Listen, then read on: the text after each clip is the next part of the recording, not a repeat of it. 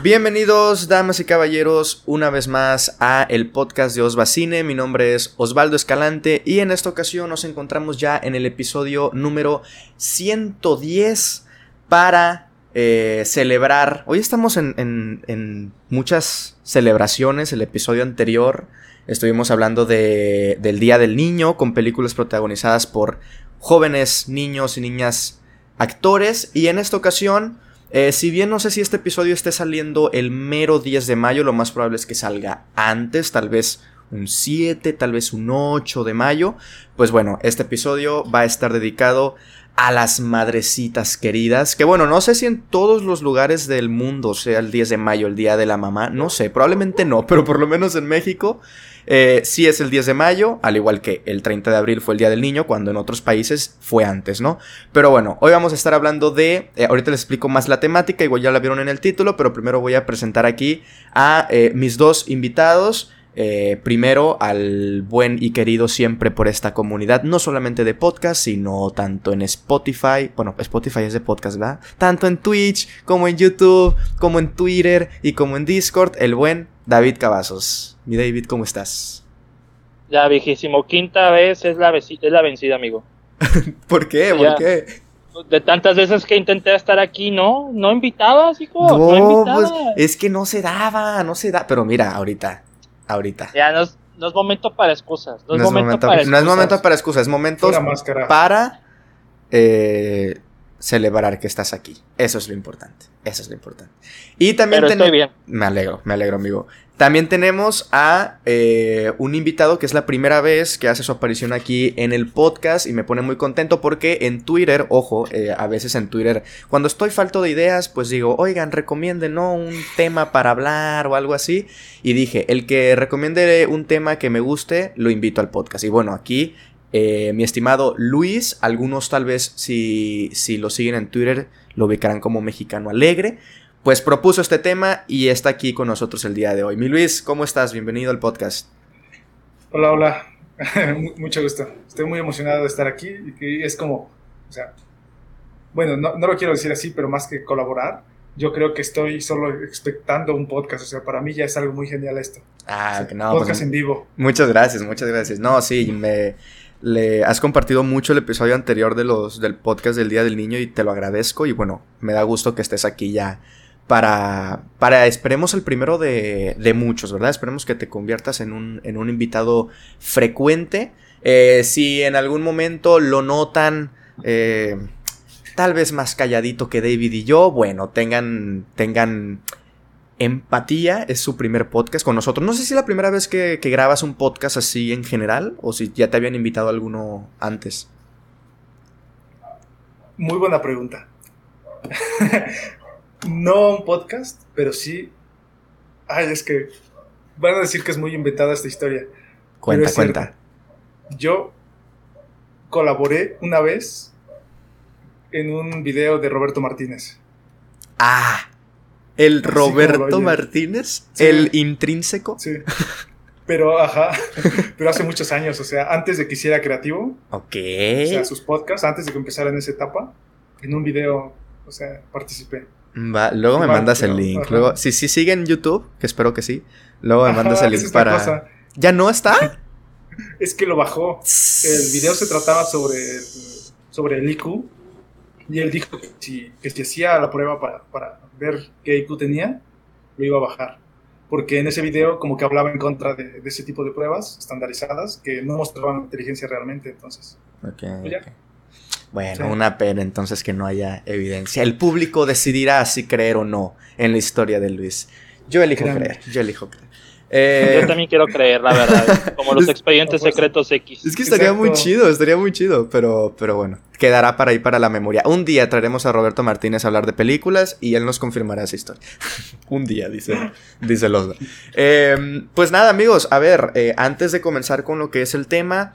Eh, voy a hacer un anuncio. A ver, antes, bueno, eh, invitarlos a que compartan el episodio en, en, Spotify, en Apple Podcast, en Google Podcast, donde sea que lo escuchen. Y también tanto en Apple como en Spotify pueden calificarlo de unas 5 estrellas.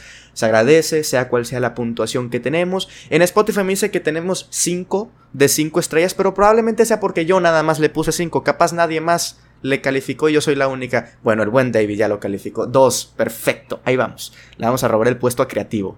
Vamos para allá.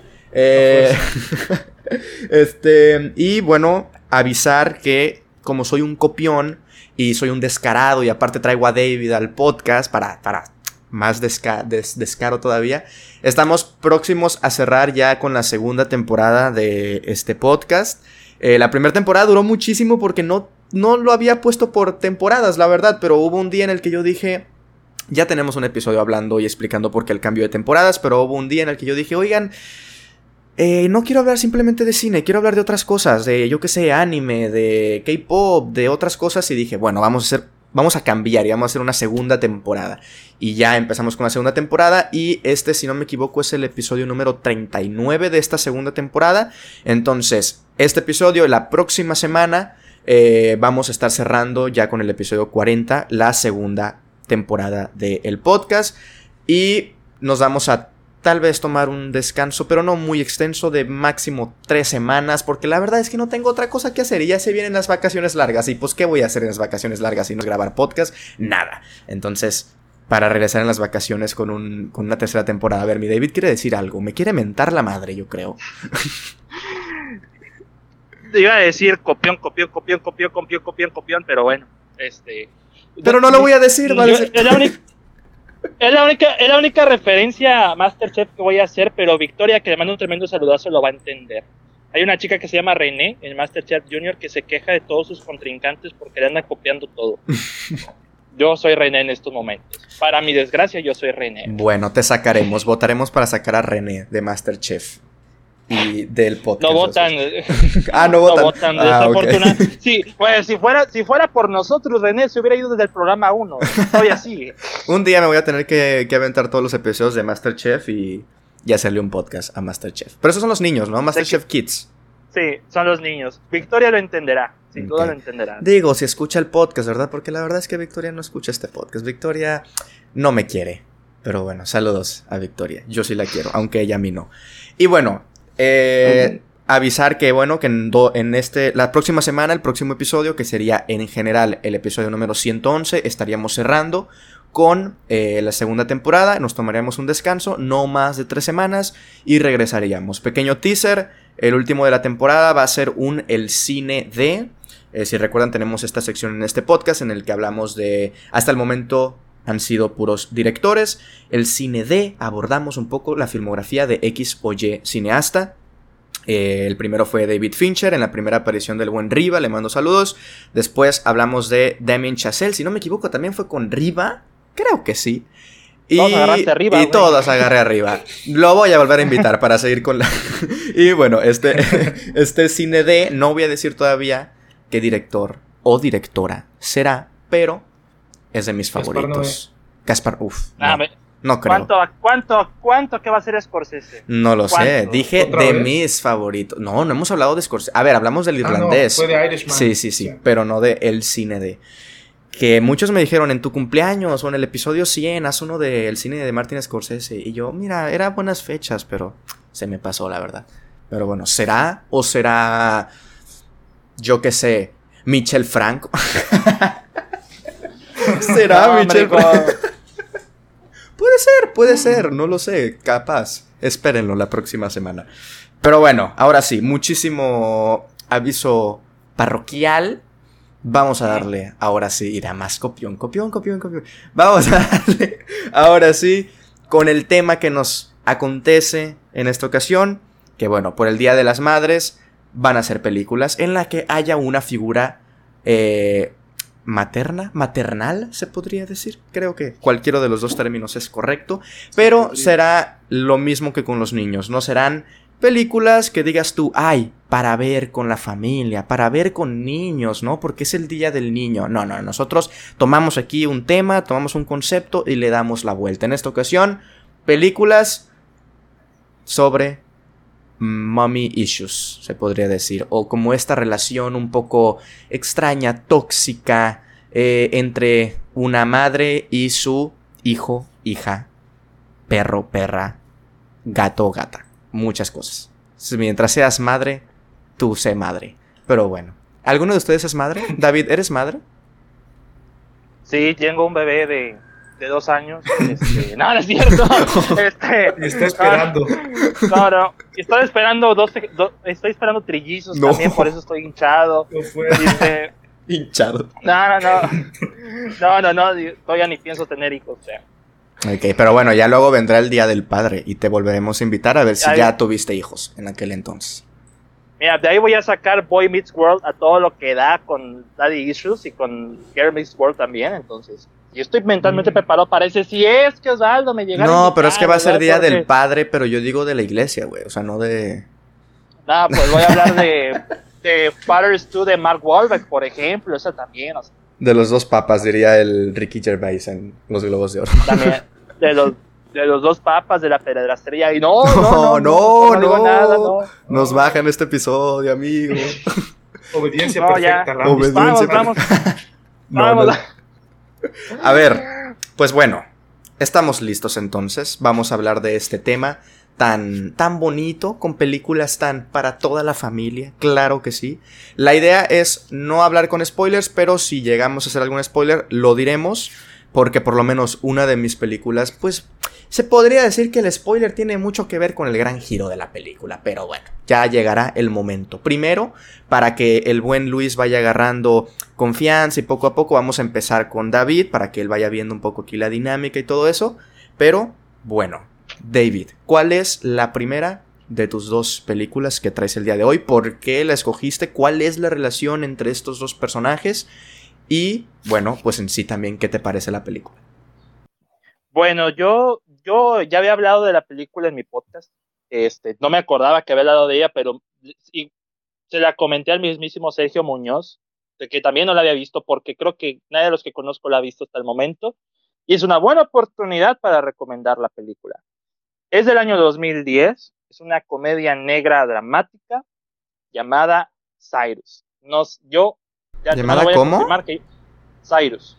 Cyrus. A ver, ¿la puedes escribir aquí en el chat de la plataforma? Que no diremos el nombre porque no vaya a ser que, que nos. Miley Cyrus, pero ah, Miley. Ok, Cyrus. Vale, perfecto. Cyrus, el nombre. Entonces. Busco Cyrus y me sale Miley Cyrus. Yo no, Cyrus, la película, Google, la película. es, del año, es del año 2010. La película es del año 2010. Es dirigida por los hermanos Duplass, protagonizada por John C. Reilly, Marisa Tomei y Jonah Hill. ¿De qué se trata esta película? Para introducirles un poco, eh, la historia se trata de John, nos enfocamos en John C. Reilly, que es un hombre divorciado, que no le pasa nada bien porque su esposa se está casando con otra persona y está en una etapa de depresión. En una reunión, conoce al personaje de Marisa Tomei, John C. Reilly está, el personaje creo que se llama John, está enganchado con ella, está, eh, está enamorándose de ella y pues se emociona, o sea, su presencia le es reconfortante, vaya. Y pues, eh, como que la intención de John es formar esta bonita relación, pero hay una persona, una sola persona que se mete en los planes de John, y ese es el hijo Cyrus, el hijo de Marisa Tomei. ¿Y por qué Cyrus se mete tanto en esta relación? Porque Cyrus, a sus veintitantos años de edad, es hiper, ultra, mega codependiente de su mamá. Depende mucho de su mamá, es el niño consentido de su mamá y eso que es hijo único. Y pues Marisa Tomei, la mamá, siempre lo anda consintiendo. Y ve, eh, Cyrus ve esto como una especie de ataque a su zona de confort, principalmente eh, porque no quiere que le quiten a su mamá. Ese es, es el único motivo. Entonces la película se va guiando o va, eh, se va desarrollando conforme este par, el que quiere con la mamá y el hijo, constantemente se están metiendo el pie, se están peleando entre sí de manera sigilosa con tal de obtener su, con tal de obtener su atención. Uno pensaría, así tal cual, teniendo a John C. Reilly, que viene de Hermanastros, dos años antes, a Jonah Hill, que viene Super Cool, tres años antes, que va a ser una comedia de ese de humor, gamberro, pastelazo, lo que tú quieras, pero no. Es comedia dramática, comedia sigilosa, comedia de humor negro, algo tipo... No lo quiero poner a estos estándares, no la quiero comparar, pero es ese tipo de humor. Como Shiva Baby. Algo así como Shiva Baby. Okay, pues a mí me gustó mucho esa película y ese humor. O sea, porque es ese tipo de humor como que las acciones son como que sigilosas, o sea, la incomodidad del asunto es lo que te da risa. Obviamente llega un punto en el que todo eh, pues, colapsa, pero no se siente como algo sacado de la manga, algo salido de eh, como tipo comedias de Will Ferrell, de Adam Sandler, no. Aquí es más apegado a estos tres personajes y los tres lo hacen muy bien. John C. Reilly, les digo, lo había visto después, en, eh, antes en Hermanastros, hace un buen trabajo aquí. Jonah Hill, eh, interpretando a este, al hijo, también hace un trabajo bastante formidable. Yo creo que es de los papeles que más, más rescato. Y Marisa Tomei, pues es Marisa Tomei. Entonces, no sé dónde, no sé dónde está la película. Yo, como es de Searchlight Pictures, yo pensaría que estuviera en Star Plus, pero no. Entonces tendrán que buscarla en medios alternativos. Pero es de esas comedias que recomiendo bastante y pues cuando Osa me platicó del tema, yo la primera en la que pensé fue en Cyrus. Y entonces la película está divertidísima, no dura mucho, dura al menos la hora y cuarenta más o menos. Y la verdad es que no está nada, nada, nada. Esa sí, yo sí se las recomiendo. Perfecto, yo confirmo que no está en ninguna plataforma, entonces sí tendrán que buscarla ahí por, pues, métodos un poco más controversiales, ¿verdad? Pero bueno, ¿tú la has visto, Luis, la película de Cyrus? No, no la he visto. Ok, habías escuchado. ah, tampoco, sí, yo tampoco, ¿eh? Yo aquí. Sí, por eso. Ah, yo se la platiqué al Sergio Muñoz y tampoco la había visto, pero yo le dije, mira, ¿sabes qué? Es producida por Ridley Scott no es mal, no está mala idea, entonces pues está, pero es una comedia muy, muy sencilla pero muy efectiva. ¿Y, y, y por qué la metí en Mami Issues? Sencillo, por la relación, este, eh, Cyrus y su mamá, o sea, bueno, en, mis tiempos, Mami Issues, no, le decimos mamitis, el niño tiene mamitis, mamitis, entonces, este, y eso es lo que tiene Cyrus, o sea, depende mucho de su mamá en todo, que él ve como que la presencia de John como una amenaza. Él está nada más en plan, no, amigo, tú nada más te la quieres tirar. Acabas de describir la película que voy a decir ahorita. no más que con un, con un género completamente distinto. Pero eso de eh, llega un hombre y se siente amenazada la relación madre-hija o madre-hijo, uff, uff. Está muy presente en este tipo de películas. Pero aquí es comedia, aquí es, aquí es comedia, es como ya una gira está en plan de, no, amigo, ¿tú qué haces aquí? O sea, ¿quién eres? O sea, tú nada más creo que te quieres tirar a mi mamá, eso es todo, y por eso es como que ahí chocan, hacen, entre los dos se andan haciendo puras eh, travesuras que hacen quedar mal el uno al otro, entonces es la dinámica lo que le hace interesar. Y es Jonah Hill, o sea, ya es gracioso por sí mismo. Y no es un papel relativamente exagerado como en Super Cool, como en, este, en otras comedias. Es más, sí, o sea, es un, un chico con mamitis de veintitantos. Ok, perfecto. Y, y, sobre todo queda porque Jonah Hill en el 2010 sí tenía, o sea, el físico que, o sea, ahorita ves a Jonah Hill y no te lo crees, ¿no? Que tendría mamitis. Pero al Jonah Hill del 2010 es como, ay, Jonah Hill sí tiene mamitis. Acabo, estoy viendo aquí imágenes de Jonah Hill en esa película y sí, sí. Sí, tenía, tenía, la condición física de, de super cool, más o menos, nada más que ya con un poquito de barba y demás, pero sí, o sea. Sí, sí. Está, está bien. Ok, pues mira, lamento no que ninguno de los dos te podamos sacar plática de la película, no la hemos visto, pero ya queda en constancia para que la vean, amigos y amigas espectadores, y nosotros también, claro que sí. Así que bueno, pasamos entonces con eh, el buen Luis. Luis, eh, ilumínanos. ¿Cuál es la primera película que traes este, este episodio? bueno, pues la primera película de la que quiero hablarles es de Rocketman de 2019. No sé si alguno de ustedes ya la haya visto, pero pues... Ajá. Yo ya, pues yo ya la he visto. Supongo que tú también, ¿verdad, David? Sí. sí. Pues es una biopic musical que está basada en la vida de Elton John. Está dirigida por Dexter Fletcher, el mismo que tuvo que terminar la producción de Bohemian Rhapsody, porque el, director anterior como que tuvo ahí unos escándalos, ahí problemas, y pues lo despidieron. Y acabó él haciéndola también, entonces como que las dos películas en eso están como conectadas. Mm, digamos que esta no tuvo el, mismo reconocimiento de la anterior, o sea, de Bohemian Rhapsody, pero les aseguro que es una muy buena película. Aquí, ¿por qué ponerla en este, o sea, en este tema de podcast. Y pues les voy a decir un poco para que, para que vean, y es que es, una relación monstruosa, se los aseguro. Está protagonizada por Taron Egerton eh, como Elton John, y la madre de Elton es Bryce Dallas Howard, es la hija de, Ron Howard, el director. Eh, que suelen confundir con.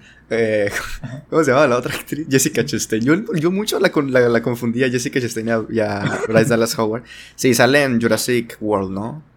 Exacto. En un episodio también de Black Mirror también sale. Black Mirror. La, hija de Ron Howard, pues. Sí, sí, la hija de Ron Howard. Exacto. Ok, a ver, cuéntanos porque, mira, yo la he visto una vez, la vi pues en su estreno, Rocketman, y no me acuerdo mucho de la relación madre-hija, ¿eh? O sea, o sea, como que recuerdo así de, ah, pues la vida de, de Taron Egerton, ¿va? Pero, bueno, de Elton John.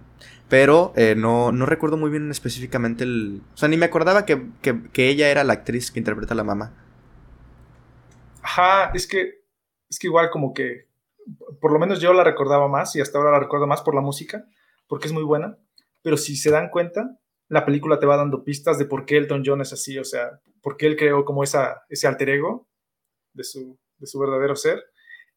Y pues es que con decirles que la primera línea que dice su madre, justo al inicio de la película, es, es Reggie, porque se llama Reginald Dwight, le dice, Reggie, ya es tarde, tuve que tirar tu cena a la basura, entra ya.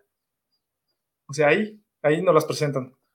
Después de ahí, pues ya nos muestran, o sea, su, ascenso, ¿no? Su, descubrimiento musical. Y pues tiene que regresar a vivir con ella. Y le, cobra renta, se la pasa igual como, como despreciando sus, creaciones. Y pues llega un momento donde él, o sea, a pesar del éxito y de todo lo que hace para, digamos, para compensar el, el, desprecio que ella siente por él, eh, de todos modos ella le, le, recrimina y le dice que, ella, que él nunca ha hecho, o sea, ningún esfuerzo por obtener lo que tiene que tuvo suerte y que ella es la que ha tenido que pagar las consecuencias, o sea, como afrontar los escándalos de él y, todo eso.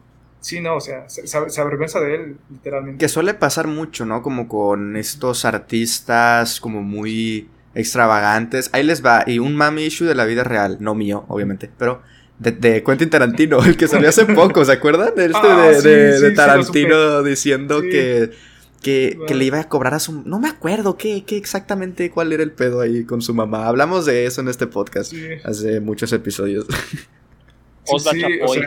Osva Chapoy, sí, sí. Aquí, cuando de vez en cuando hablamos de noticias, nos ponemos ahí el fondo de ventaneando y todo. Aterrizando al chisma.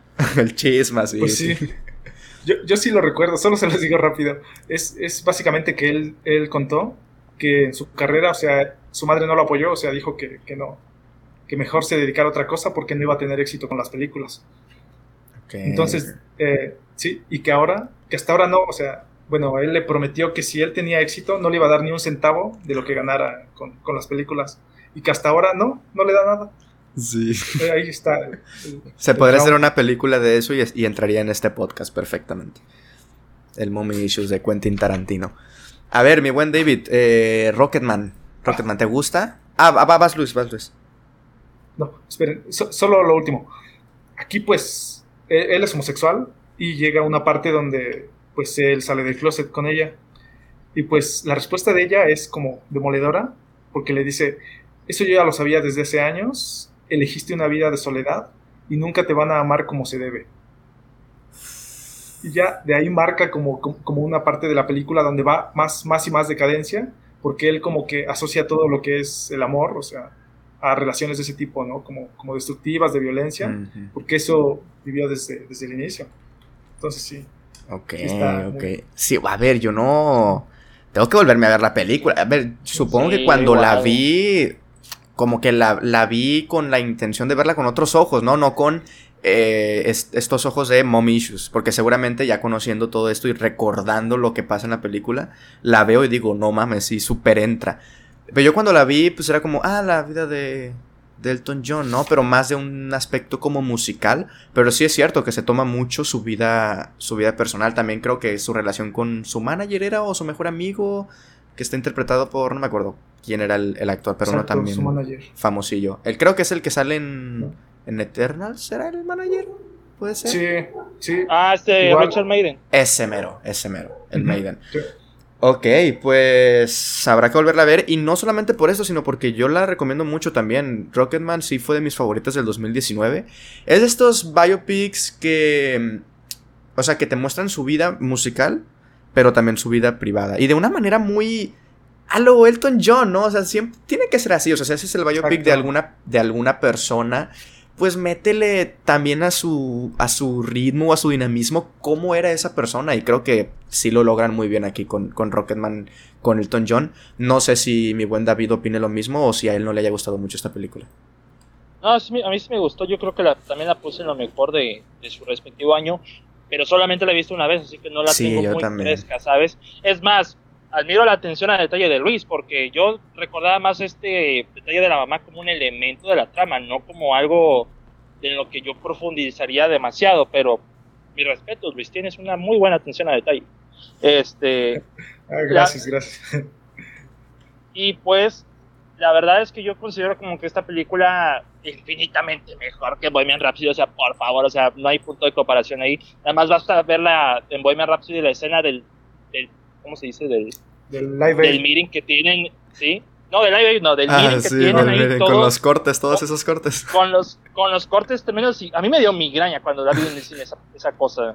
los dientes. Sí, que ganó edición por eso. Pero, ah, bueno, eh, olvidemos eso, o sea, se supone que Rocketman es la buena. Entonces, para mí Rocketman, digo, yo ya, yo sí he crecido un poco con la música de Elton John, más que nada por El Rey León y algunas otras canciones. La verdad, sí considero que es una película bastante formidable, bastante completa. Taron Egerton, desde Kingsman vi, este tipo va para, para todo lo alto. Eh, pero esto de la man issue, que, lo que la relación que hubo con su mamá, fíjate que eso no lo tenía tan fresco. Yo, yo lo tomaba más como un elemento de la trama que algo en lo que yo destacaría, porque tenemos esta, toda esta vibra musical, energética, vibrante, de toda la música que ha caracterizado a Elton John, pues es lo que como que más me transmitió. No necesariamente la vida personal, pero ahora que me, si la tendría que ver una segunda vez, yo creo que tendría que cambiarme el chip para profundizar más. Quizás en ese entonces no lo había hecho tanto.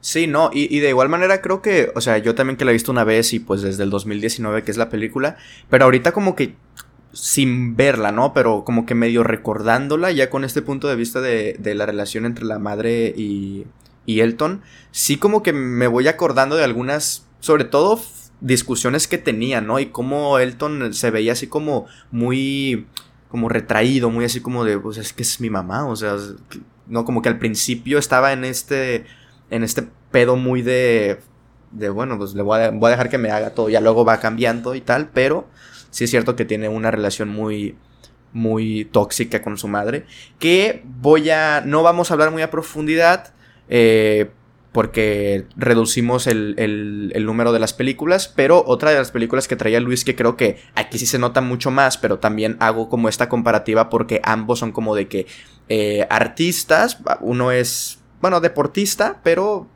bueno, entra en el pedo de esta cosa de no, de no vivir de lo común, ¿no? O sea, músico, deportista, bueno, tiene como ahí su, eh, en las sociedades así como de, ay, te vas a meter a eso, no vas a vivir bien. Y es Aitonia ahí es todavía más explícita esta relación, tal vez, no recuerdo si más tóxica o igual, pero como está más en la cara, puedes notarlo también mucho.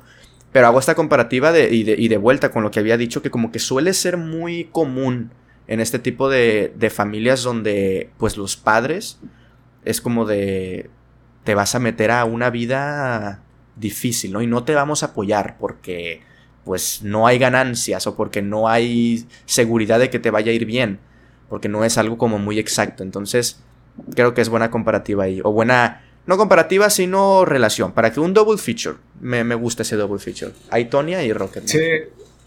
Y, y de hecho, lo, lo, que me gusta de eso, o sea, por eso iba a hablar de esas dos películas, porque ambas hablan como tal de, de vidas reales. Cierto. O sea, porque, sí. sí, porque otras, pues, puede venir, digamos, de la ficción, pero en estas realmente están retratando, o sea, a una persona de verdad, o sea, personas que sí tenían este tipo de relación. Uh -huh. Sí, sí, tienes razón. Pues bueno, ¿algo más de Rocketman o pasamos con la siguiente? Todo Yo, bien. Lo último. Ah, vas. A, al igual que con Aitonia, refleja esa dicotomía como de, o sea, a pesar de que es, digamos, una mala madre, de todos modos muestra pequeños destellos como de, de, de bondad como en Rocketman, cuando ella le compra el disco, o sea, su primer disco, el de Elvis, y después igual como que se preocupa cuando tiene un intento de suicidio, no sé si se acuerdan que sí, que muestra preocupación real. Sí. Sí, sí. Solo eso, o sea, como que, o sea, a pesar del desprecio, como que de, de repente hay pequeños, pequeños flashes de, de, como, sí lo amo, aunque en realidad como que no se lo demuestro. Claro, sí. Muy bien, buena, buena observación, sí es cierto. Estrellita para y está Luis. en Netflix. Está en Netflix, es cierto. Lo iba a decir y se me fue Sí. el rollo. Está en Netflix y si no tienen Netflix pero quieren rentar, bueno, también está en renta y en muchísimas de que Apple TV, Claro Video, Amazon, etcétera. La puedes rentar, pero si tienes Netflix, ahí está también. Eh, bueno, entonces voy yo con eh, mi primera eh, película que traigo para este podcast de Momichos. Está disponible tanto en HBO Max como en HBO Go. Si es que alguien sigue teniendo HBO Go, creo que todos migraron, ¿no? De Toda- HBO Go. Toda- todavía existe Cre- eso. creo que sí, creo que todavía existe. O sea, creo que son como dos ya. más distintas. fue, Sí, ya pero, nadie la usa, ¿verdad? O sea, ya HBO Max pues, Ya, ya ya llegó para cosa, ya. quitarle el, el puesto a HBO Es la migración, es la migración, amigo. Es la gentrificación, ¿verdad? También. Es la gentrificación. La gentrificación de plataformas digitales desplazan a los pobres suscriptores a otras plataformas más caras. En fin. ¿Quién te eh, crees in the heights? In the Heights. A ver, yo traigo una película muy vieja. A ver, muy vieja. No de manera despectiva, ¿ok? Pero a lo que me refiero es. eh, David trajo una del 2010. Mi buen Luis una del 2019. Yo traigo una de 1930. y- No es cierto. 1960. 1960. De Pedro Infante. De Pedro Infante. una de De 1960. Cantinflas, ¿cómo no, güey? De, sí, de, de, de Chaplin también. Ahí estaba Chaplin.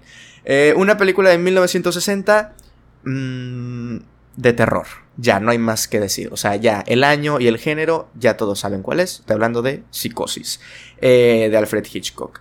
Eh, película que eh, probablemente sea, bueno, no iba a decir, probablemente sea mi favorita de Hitchcock, pero no es cierto, existe Rebeca. Y Rebeca es top. Entonces, bueno, ahí está Rebeca. Vean Rebeca. Que también podría tener pedos de mommy, bueno, más o menos. Pero psicosis son muy claras. Pero, no sé, ¿creen que se puede hablar como de este pedo sin spoilers de psicosis? No, ¿verdad? Creo que vamos a tener que hacer una advertencia para hablar con spoilers de psicosis. Igualmente, vayan a verla. Está en HBO. Es una gran película. Es pues de mis favoritas de- del género, de mis favoritas de la vida, de mis favoritas del director. Entonces, vayan a verla, de verdad. Eh, y, y además el giro, el plot twist, es como... Aunque no hayas visto la película, probablemente conozcas el plot twist, ¿no? Y eso está... O sea, eh, habla de bien cañón del impacto que tiene en, en la cultura esta película. Ha sido parodiada un montón de veces la escena del baño, en Los Simpsons, en un montón de Sí. series, películas, eh, caricaturas, etc. Pero bueno, Psicosis. ¿Los dos la han visto? Sí. Sí. Vale, Sí. perfecto. Bueno, spoilers, ¿ok? Eh, adelántenle y si seguimos hablando de psicosis, adelántenle poquito más. Eh, psicosis, ¿de qué trata? Bueno, eh, es que hay dos tramas, se podría decir. La, prin- la- la con la que inicia es, eh, bueno, tenemos a eh, la que en un principio podría ser la protagonista, Marion Crane, que trabaja como secretaria. Eh, en un momento le dan 40 mil dólares en efectivo para que vaya a depositarlos al banco. Y ella, como una mujer que, bueno, se podría decir que tiene problemas económicos y tal, dice, me voy a fugar con los 40 mil dólares, me voy a la chingada. Se va, empiezan a pasar algunas cosillas, llega a un motel. Aquí empiezan los spoilers, ¿ok? Llega a un motel Y eh, cuando pareciera que se arrepiente de sus pecados y que está lista para regresar, eh, conoce a un tal Norman Bates, interpretado por eh, Anthony Perkins, y le acuchilla 800 mil veces un cuchillo, valga la redundancia.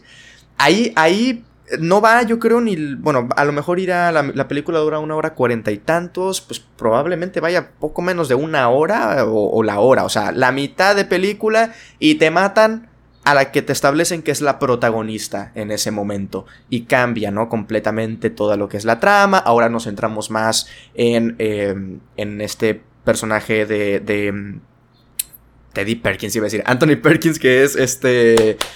Norman Bates y su relación con su madre, porque hasta ahorita van a decir, bueno, ¿cuál es el mami issues, no? Bueno, el mami issues eh, es uno muy turbio, es uno muy turbio que vuelvo a, repetir la frase que dijo David en su película, la de Cyrus, es un joven, es un chico que cuando, que tiene una relación muy, eh, pues así de mamitis con su mamá, y eh, cuando llega un hombre a, a, la vida de, de la madre y empiezan a salir, pues se los chinga a los dos, ¿va? Se los mata y dice, no, si yo no voy a tener a mi madre, tú tampoco, paz, los mata a los dos. Esto no sale en la película, pero bueno, si están escuchando esto, ya la vieron, ¿ok? Ya la vieron, entonces ya saben que no sale eso en la película, pero es un poco el trasfondo del personaje de Norman Bates y su relación con su madre. La relación tóxica y el mami issues llegó tan, pero tan lejos que eh, no sepultó el cuerpo de la madre, sino que lo mantuvo en su sótano, lo mantuvo en su grande mansión que tiene ahí en la colina cerca del Hotel Bates.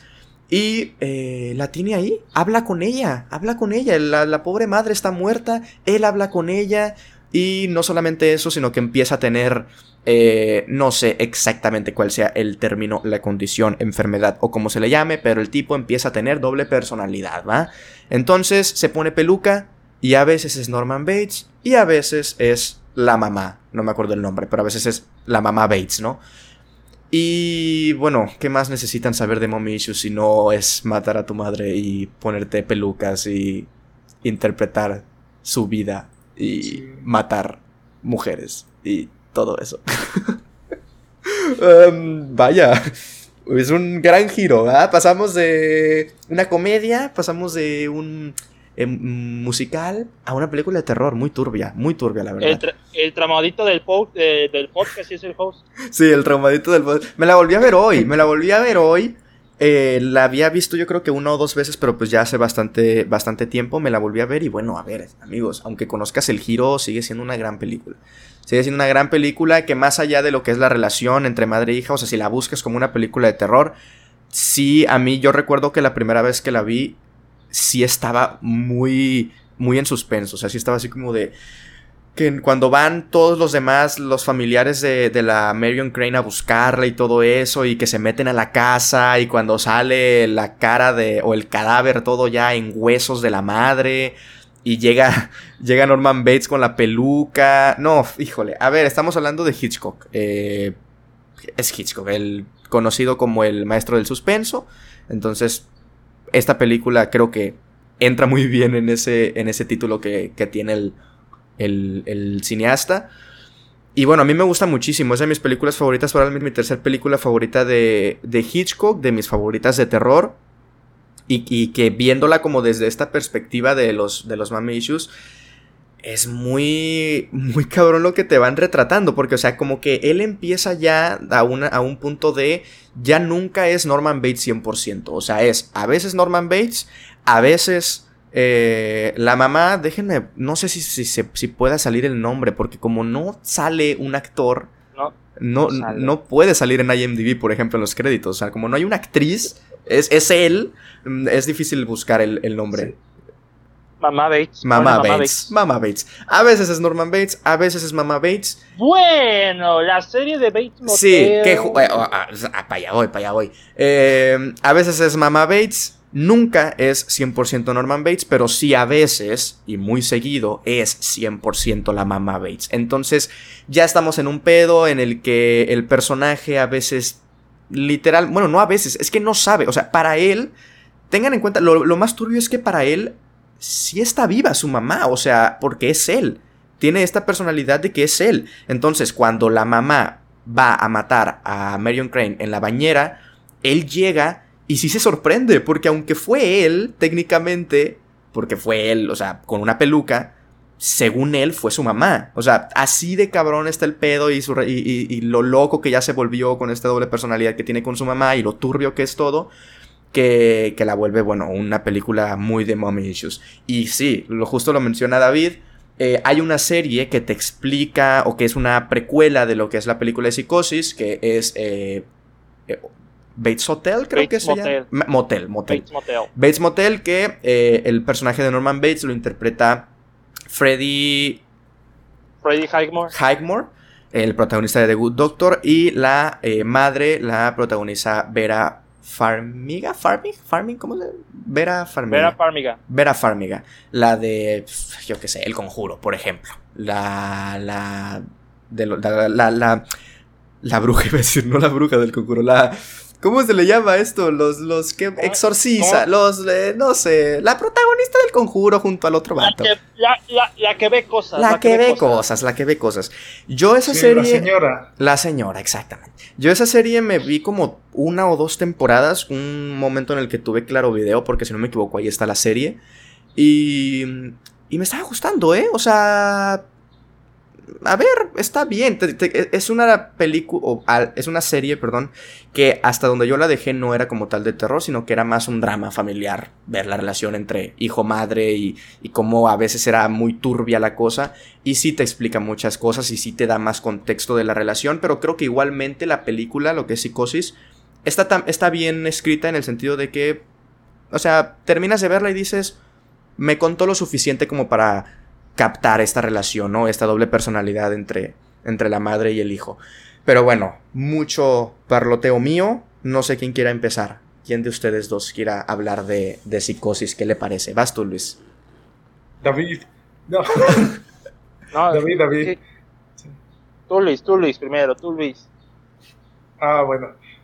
Pues se supone, bueno, no se supone, sino es cierto que hay otras películas, o sea, como secuelas, que, cuentan un poco más, o sea, que, o sea, dos secuelas creo y una precuela, y de hecho en la precuela se habla de, un evento ahí como, como medio, o sea, como que explica otro lado de la historia, y es que como que estaban como, digamos, como jugueteos maternales entre ellos, pero la, mamá Bates ve que él se excita. Y entonces como que ahí empieza el... sí, es, una separación, es un pedo muy, muy turbio, vaya. Sí, en una de las películas, pero igual, o sea, no, no vale la pena, o sea, están buenas para el chisme si quieren. Pero en resumen, feliz día de las madres. Con la primera basta. ¿En resumen qué? Exacto. En resumen, feliz día de las madres. feliz día de las madres. Claro, feliz día a todas las madrecitas que nos están escuchando. Es, una película, es una película a la madre. A la madre. Poema. a la madre. a la madre. Sí, a ver, este podcast es Día de las Madres, pero tomamos ahí. Apresu, aplastamos, retorcemos el, la relación madre e hijo e hija para hablar de las cosas turbias de estas relaciones. Sí, a ver. Está pésimo eso que estamos haciendo. Sí, sí, híjole. Tan sagradas que son las madrecitas, ¿verdad? Pero bueno, feliz día a la madre. Psicosis, eh. Sexo, mujeres e hijos. Ah, ¿qué pasó? ¿Qué más? Eh, Luis, ¿qué más te parece de psicosis? pues, pues es muy buena película, es, solo muy buena. Es muy buena. De repente cuando, o sea, sí. No, ah, bueno, es que cuando crees que, va hacia algo, o sea, porque yo tenía una idea de qué pasaba, sobre todo por las parodias que, vi antes. Pero pues en la parte donde, donde la, que parece que es, una, que es la protagonista muere, o sea, entonces, entonces no era como yo creía, o sea, yo pensaba que ella por lo menos, o sea, sí moría, pero hasta el final, ¿no? Pero no, o sea, se, ve la historia de cuando empiezan a investigar y que la hermana y todo eso, ¿no? O sea. Que de hecho, en, los 60 esta película está basada en una novela escrita por. Eh, no, el guion es de Joseph Stefano, la novela es de Robert Bloch. eh, cuando, cuando se anunció, ¿no? Que iba a, Hitchcock a dirigir esta película, que, que, esta película pasó por muchas cosas, o sea, nadie le quería financiar, entonces él eh, tuvo que, de que... Em, embargarse, dice, no, hipotecar su casa y cosillas así, eh, filmarla desde su propio dinero y todo eso. Una cosa que también hizo fue em, comprar todas las copias que había disponibles en Estados Unidos de la novela para que nadie la leyera y nadie supiera el giro, nadie supiera qué pasa a la mitad de la película. Entonces este tipo agarró, compró todas las copias que había disponibles, dijo, nadie va a saber más que el guionista, el de la novela y yo y los actores, bla, bla, bla, qué pasa en, esta película. Y les, le, pues le jugó bien, creo que la película tuvo mucha taquilla, se recomendó de boca en boca. Y bueno, ya ahorita, ¿no? También es, un, es una pues, catalogada por muchos, me incluyo como una obra maestra, entonces le salió bien, le salió bien al, buen Hitchcock y sobre todo se mantuvo la sorpresa, porque hablando de la actualidad, los spoilers están por todos lados. En aquel entonces Hitchcock hizo lo necesario, compró, no había internet, pero bueno, fue a todas las librerías y compró todas las novelas. Ahora sí que Hitchcock fue el insider por excelencia. Fue el insider por excelencia, sí, sí. Eh, a ver, mi David, opiniones de psicosis. Mira, yo sí, yo sí creo que es una obra maestra. No, no, es mi favorita de terror. Mi favorita es House o House, que es japonesa, setentera, estilo japonesa más a, por mil. Pero sí puedo decir genuinamente que Psicosis es una de esas películas que siempre te tiene agarrado del asterisco. Así, literal, así te tiene agarrado en cada momento porque es suspenso, suspenso a más, a más no poder. O sea, yo cuando la vi, yo la vi en Netflix cuando en el 2015, creo que ahí la estaba. Yo ya, obviamente, ya estaba consciente de las parodias, de, del momento que matan a, a nuestra protagonista, a Marion. Pero yo pensé que era el final cuando antes de verla. No, me resulta que era la mitad de la película, a los, a los 40 minutos de película. Y yo digo, pues, ¿cómo van a, van a sostener el resto de la película? Entonces ya vi el giro y digo, no, pues ya vaya madre. Entonces ya Norman Bates está loco, amigo. Norman, Bates está loco, loco, loco. Y aún así hay gente que lo admira. Hay gente que lo admira, como yo. No, es cierto, no. ¿Cómo? no, no, no. Mami, hechos de la vida real, David Cavazos. No, no, no. No, fuera máscaras. Por, por, las, por las mañanas soy David Cavazos, por las noches soy mi mamá. mamá, mamá Cavazos. No, no, no. No, mamá, te quiero mucho, por favor. No me desheredes después. Demasiado. No, no, no, no te creas, no. No, no, quiero mucho a mi mamá. Este. Pero genuinamente yo pienso que esta película es un estándar. No considero que es terror. Si tiene elementos terroríficos, es suspenso. Sí. Es genuinamente suspenso. Sí, yo también la considero más suspenso. A ver. Por, en lo que son páginas sí te la marcan como horror y yo puedo ver el por qué, porque, o sea, a ver, por ejemplo, la escena de la bañera, la música, o sea, sí tiene como todos estos elementos, eh, los cortes, eh, el no mostrar mucho, como si tiene estos elementos de, o recursos del horror. Eh, el scream, screamer, perdón, de, del cadáver de la mamá cuando voltea y está en la silla y es el puro, la, pura jeta en huesos. También, por ejemplo. Pero sí es cierto, yo, yo, yo eh, concuerdo contigo en que lo que más provoca es suspenso de qué va a pasar, de se los va a chingar a todos, de va a matar a todos, van a encontrar el cuerpo y como que van surgiendo muchísimas cosas, ¿no? Y eso sí, película que ya sabemos qué es lo que pasa y aún así nos tiene emocionados. O sea, no cualquiera lo hace. O sea, no way home. Este. Porque eh, citando al buen Hitchcock, que creo que de aquí, aquí va el por qué volvemos y volvemos a ver sus películas y aunque sepamos de qué tratan, nos sigue gustando y nos sigue emocionando. Y, es el, el, cómo él concibe el suspenso, ¿no? No. Para él no es grabar una escena o escribir una escena en la que estén dos personas eh, y de pronto, ¡fum! haya una explosión abajo de la mesa y se los mata a todos. ¿no? No, es, no es la explosión, no es el giro, no es el hecho, sino es el espectador sabe que hay una bomba, sabe que va a explotar en algún momento y aún así está agarrado a la silla porque el tiempo corre y nadie sabe que va a explotar más que nosotros los espectadores. Eso para él es el suspenso. Entonces, eh, por eso, sabiendo incluso el giro, sabiendo quién muere, sabiendo cómo termina, solemos disfrutar mucho de las películas de, de Hitchcock, Psicosis en específico también.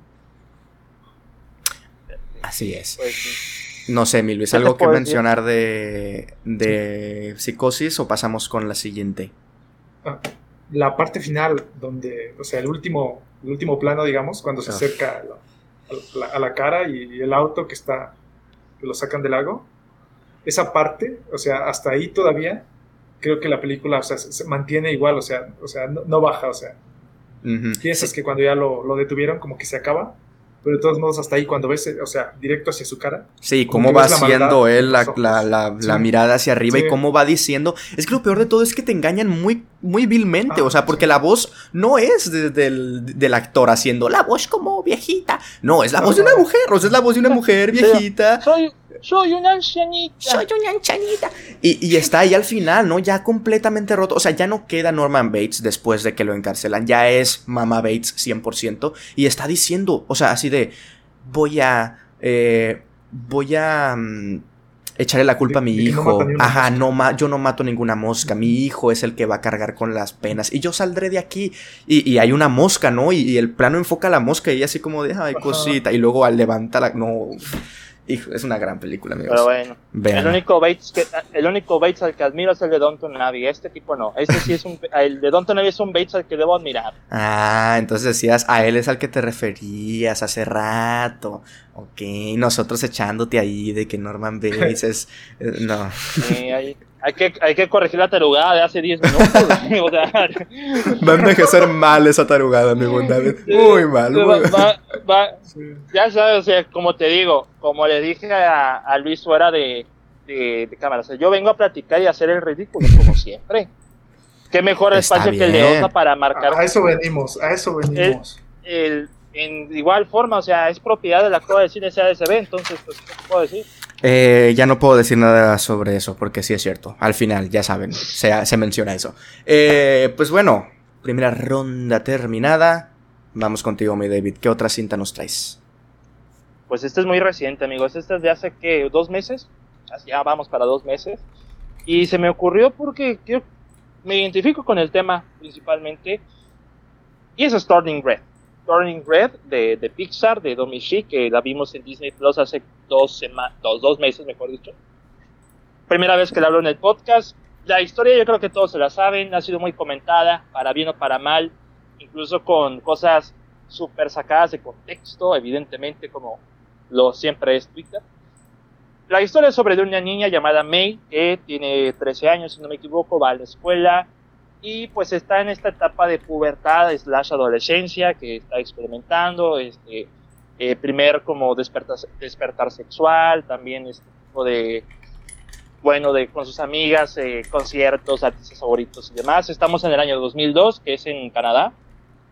Pero a May... El año en el pues, que yo nací, by the way. Sí, no, Cierto. Nadie preguntó, Eras ¿verdad? un bebé antes. Pero bueno. No, no. Dice, eh, ca- canción, nadie te preguntó. Perdón, Osva, te quiero mucho. Pásame, Ya, no te habla rías, de Turning. Red, por favor. Yo voy a llorar en silencio. Bueno. El chiste es que May tiene una habilidad muy extraña que cuando expresa sus emociones muy notoriamente, se convierte en un panda rojo.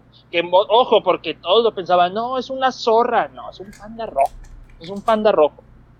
O sea, bola de imberbes idiotas estos. Este.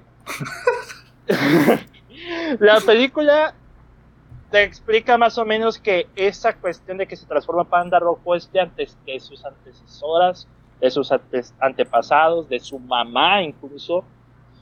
Y pues, ¿qué es lo que provoca realmente que el panda se, surja, que las emociones de, de May surjan de manera tan latente? La culpable es su mamá.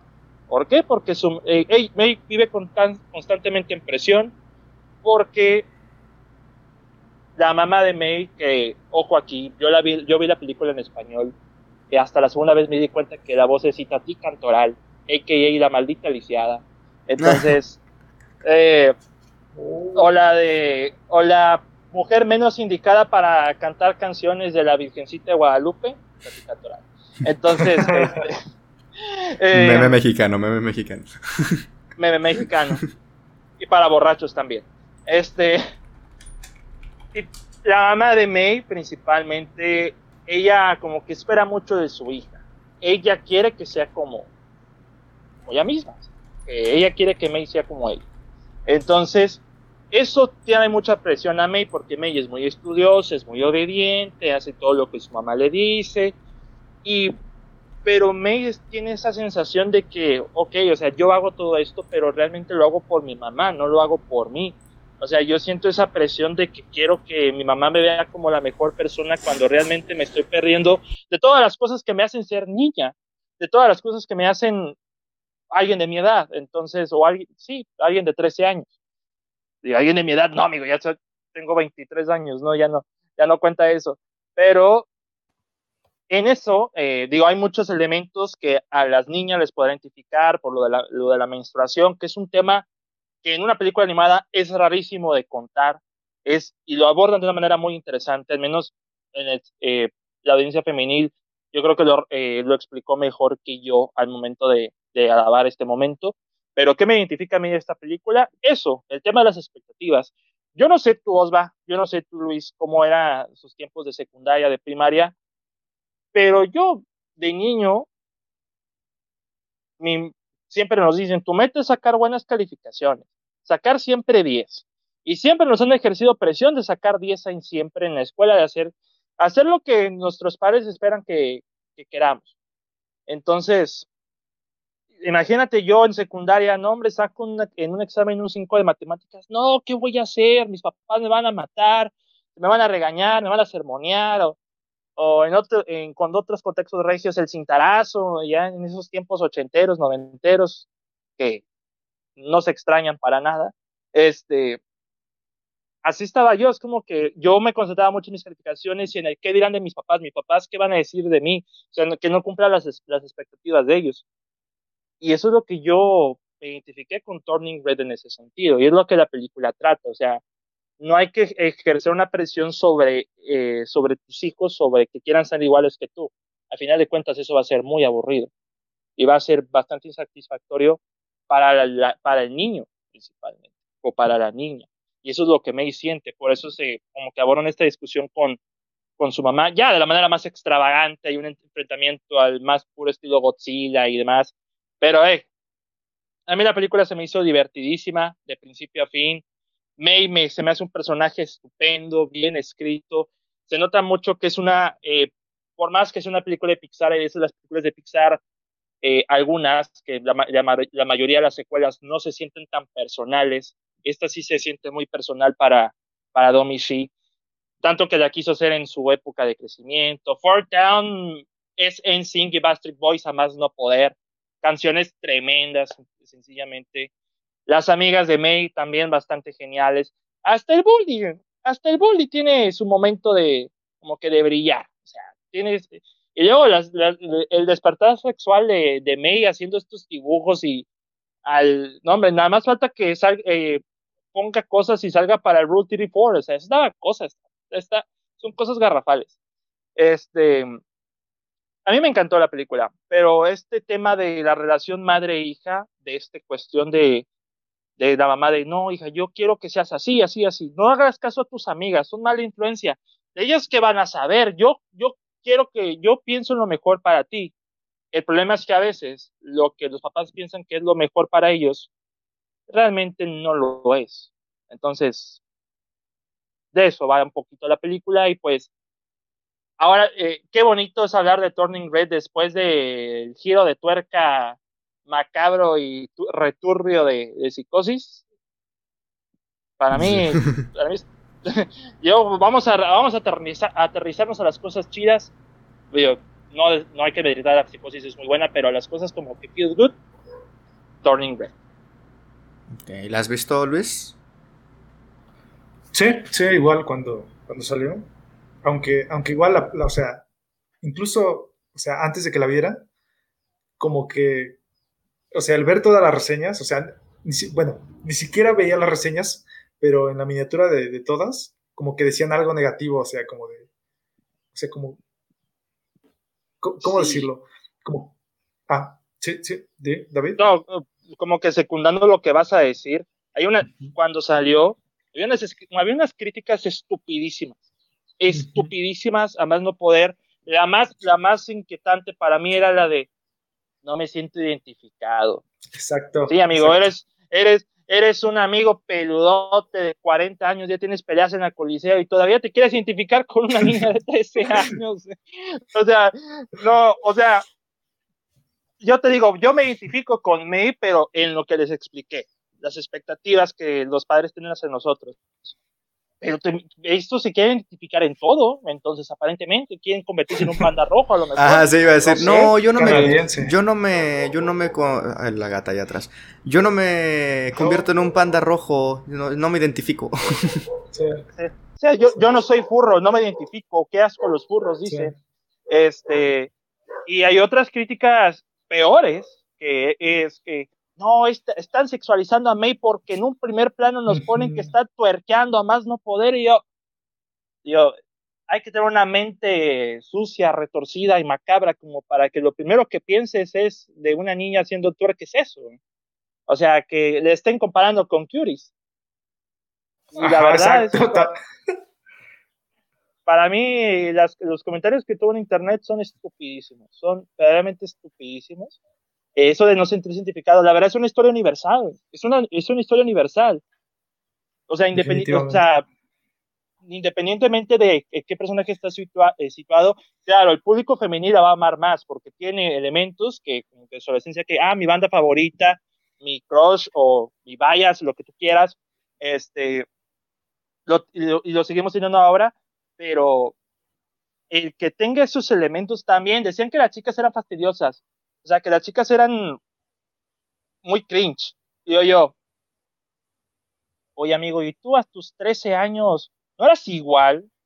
Yo lo era, quizás Osvaldo lo era, no sé si tú lo fuiste, pero yo a los 13 años era un imbécil, era un imbécil. O sea, eso, eso es lo que yo quiero remarcar. O sea, a los 13 años nos comportábamos como May, nos comportábamos como sus amigas, nuestras ideas de lo que queríamos antes, pues eran las de ella, o sea, de ir a, nuestro, algún concierto, escaparse de casa, ir a alguna fiesta, conocer a la persona que te gusta. Eso que te hacía ser adolescente, o sea, además de que, y, y lo más chistoso es que fue la mejor etapa de nuestras vidas, antes de llegar a los que 18, 19, a lo mejor. Entonces, créanme que esas críticas pues fueron estupidísimas. Pero ya, ya me extendí, Luis, y tú estabas hablando, perdóname, pero tú, tú sigue. No, no, no, está, está genial. De hecho, iba a, eso, a lo de las críticas. Otra, por ejemplo, que, no mencionaste, pero que habían, bueno, que yo noté en, varias reseñas, que era que, digamos, o sea, objetaban cosas como el hecho de que la historia se ubicara en ese año, o sea, en 2002, y no en un contexto actual. Y, es como, como por lo menos lo que, lo que decía la directora es que es como, o sea, ella es, es como si ella fuera May, o sea, lo que ella vivió en esa etapa, sí, o sea, porque ella tenía esa edad en ese año, o sea, y ella es eso, o sea, una hija de inmigrantes eh, de chinos en, en, Canadá y en Toronto, o sea, o sea, es como si cuestionaras por qué Roma no se hizo en este contexto, ¿no? O cosas así, o sea, como, como me, me, desespera cómo le intentan escarbar a cosas. cosas. Pero, sí. pero sí, o sea, como digo, independientemente que esté ambientada ahí, es, pega a todos, pega a todos. Sí. Ah, y eso, lo de las expectativas de los padres, y aparte yo me sentí identificado justo en, en como en cómo cambias de, de, ser niño y de, digamos, que no te guste tanto la música, o sea, que no sea tan importante en tu vida, y cómo de, de pronto así, o sea, como, como, de pronto se vuelve lo más importante, o sea, escuchar lo, lo, lo, que te gusta todo el día, todo el día. Igual yo, por ejemplo, yo a los 13 años, pues estaba muy obsesionado con la música de Michael Jackson. y, pues yo, yo ni siquiera lo conocí vivo, o sea, o sea, ya cuando empecé a escuchar su música, pues ya había muerto. Y es como, como eso, o sea, te, vuelves fan de algo a los, a los 13 años o la edad que sea, y entonces eso se vuelve, o sea, tu, tu vida y, y, cómo no sentirte identificado con eso. Sí, o sea, como que todos tuvieron, o sea, quizás no con ese tipo de música, pero con la música en sí, o sea, y como que ni siquiera mencionaban eso. A mí me pasó a los 12 años porque yo escuchaba Black Eyed Peas. Bueno, principalmente porque mi crush era mm. Fergie. Entonces, por eso. Entonces, no, mm, más que nada por eso, pero tenía canciones, escuchaba de todo, pero era más canciones pop, pero no tenía esa idea de ir a conciertos, se quería ir a conciertos, yo era más de ir al cine. Pero sí, o sea, yo, yo, lo digo y lo reafirmo, yo a los 12 años daba cringe. Y saben qué, hasta la fecha sigo, sigo dando cringe, entonces, es parte de mi naturaleza, es mi espíritu animal, entonces, eso es lo que puedo decir. Sí, sí, la, la, película es bastante buena en eso. Y también se ve la relación de la madre, o sea, bueno, de la abuela de May. O sea, cómo, cómo esas mismas expectativas y esa misma educación es lo que, lo que generó cómo es la, la, madre de May. O sea, como que se ve, se ve por qué es que la gente es así. O sea, como, como dicen, la burra no era arisca. ¿Saben? Ahora sí, que hable el host. Yo, eh, ¿qué digo? Ya dijeron mucho ustedes. Ya me quitaron las palabras de la boca. No, es, es, es una muy buena película para ejemplificar Mommy Issues desde obviamente una perspectiva muy, muy, que aunque sea, como dice David, de que, o sea, que no te, tal vez no te identifiques con todo, hay algo con lo que te puedes identificar. Y, y eso lo tiene Turning Red. Entonces me, me, parece muy, muy acertada la elección. A mí la película me gustó. Eh, sí, no me gustó mucho, por ejemplo, el final. Ya o sea, se entiende, ¿no? Pero toda la pelea Godzilla. esa, es abrupto, sí, sí, sí, sí, eso sí te lo entiendo. Pero la música está buena, ¿eh? Ah, no solamente la de Fortnite, también la de Ludwig Göransson está buena. Sí, no, la película mm, me gusta, no es de mis favoritas de, de Pixar, ni, ni está en los, en los primeros lugares, como por ejemplo Fernando Mideros, le mando un saludo, a él le mamó, ¿eh? A él su película favorita de Pixar creo que es esta. Creo que es esta, entonces. Ah, no. Para mí está top 10, top 10. Pero. pero ¿Cuál es tu favorita? Mucho, es Monster Inc. Es Monster Inc. Sin duda.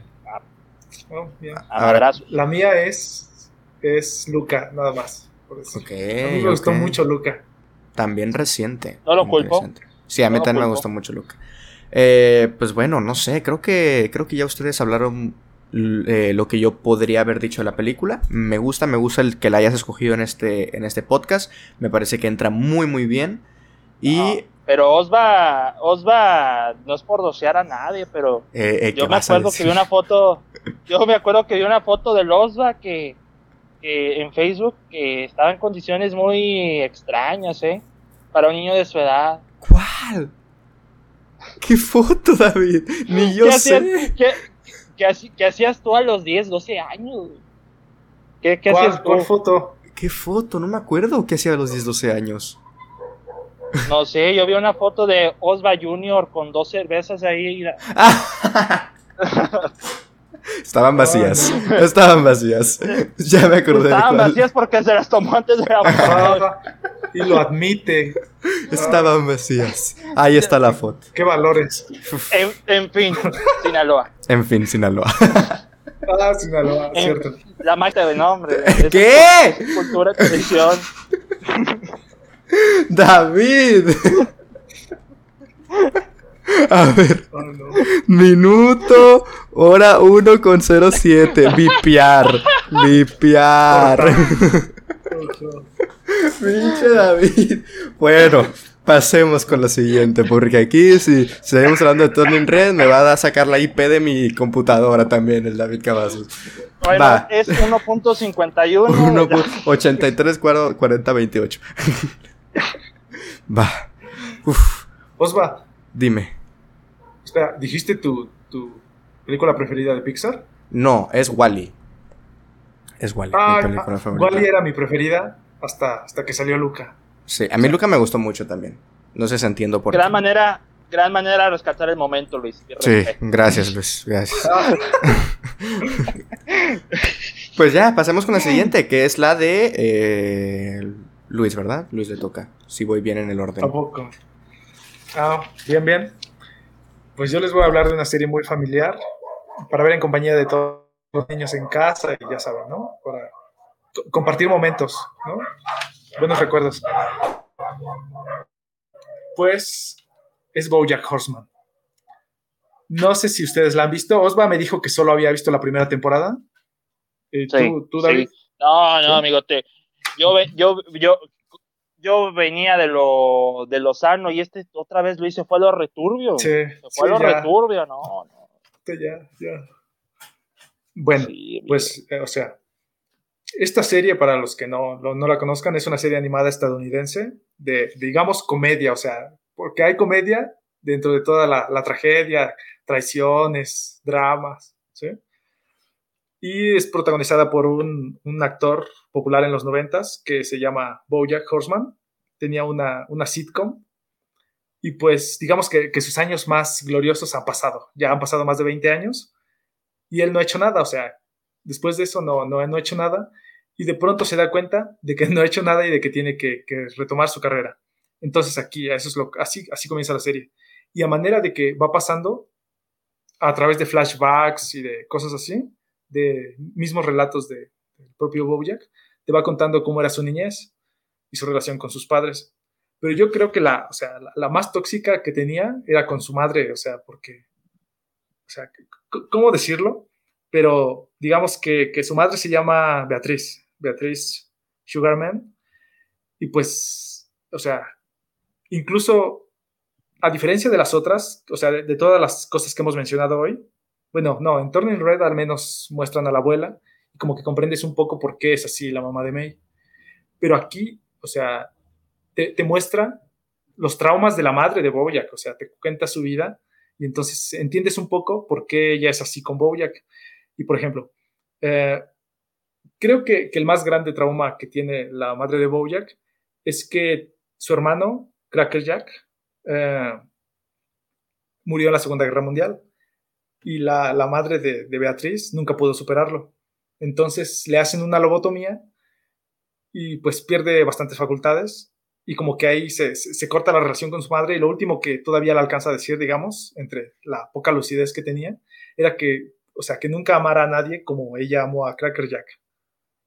Y se le queda, o sea, ese pensamiento y cuando después tiene a Bojack, o sea, es como, como ella misma se prohíbe el amarlo para no sufrir lo que sufrió su madre hay una, aparte de esa frase, hay otra que, en otro de los recuerdos de Bojack, en el que él toma uno de sus cigarros y lo comienza a fumar. Ella lo descubre y le hace fumar todo el cigarro, o sea, y pues él llora y no, no quiere hacerlo y le pregunta si lo está castigando porque se robó el cigarro o, o sea, o por fumar, ¿no? Y ella le dice, te estoy castigando por estar vivo así, y, y, cada una de las participaciones de la madre de Bojack, o sea, terribles. Igual como, como la madre de Elton, incluso cuando tiene su éxito, siempre es despre o sea, despreciar eh, su éxito, su obra, siempre decirle que no es suficiente, desde niño decirle que, que ojalá sea alguien importante para que al menos valga la pena que, la, que lo haya tenido, o sea, el despreciar su vida. Y hay una, otro, en otro de los recuerdos, o sea, muestra claramente por qué Bojack es así, o sea, por qué siempre tiene que, digamos, ser el centro de atención y pues como tratar de figurar, porque ella misma le, enseña eso, o sea, le dice, sal y haz lo único que, en lo que eres bueno, que es cantar una canción de, de, unas paletas. Y le dice eso, o sea, a nadie le importa cómo te sientas, tú solo sal y haz lo, haz lo único en lo que eres bueno. Y pues así se forma la relación de, de la madre de, de, de, con él. No es ningún spoiler, o sea, te lo va contando, pero igual solo son como recuerdos porque la historia va en otro tono, o sea, en la vida de Bojack. Pero incluso hasta el final, cuando ella ya es, está, tiene demencia y no puede, digamos, hacerse, valerse por sí misma, y las enfermeras no la quieren atender porque es muy mala persona con todas, pues tiene que vivir con él y todavía le hace la última cosa o sea, para empeorar la vida de Bojack. O sea, esa sí no se las digo porque es como spoiler, pero hace una cosa ahí muy, muy fea que, que, que ya Bojack tiene que definitivamente quitarla de su vida, o sea, porque es una persona demasiado, demasiado, o sea, mala con él. Ok, ya. tú trajiste unas dos películas con una línea muy, muy clara que es artistas siendo despreciados por sus madres y su trabajo y su obra. Exacto. Y me gusta, me gusta sí. eso. Y vas a traer a Itonia también, entonces ahí van tres.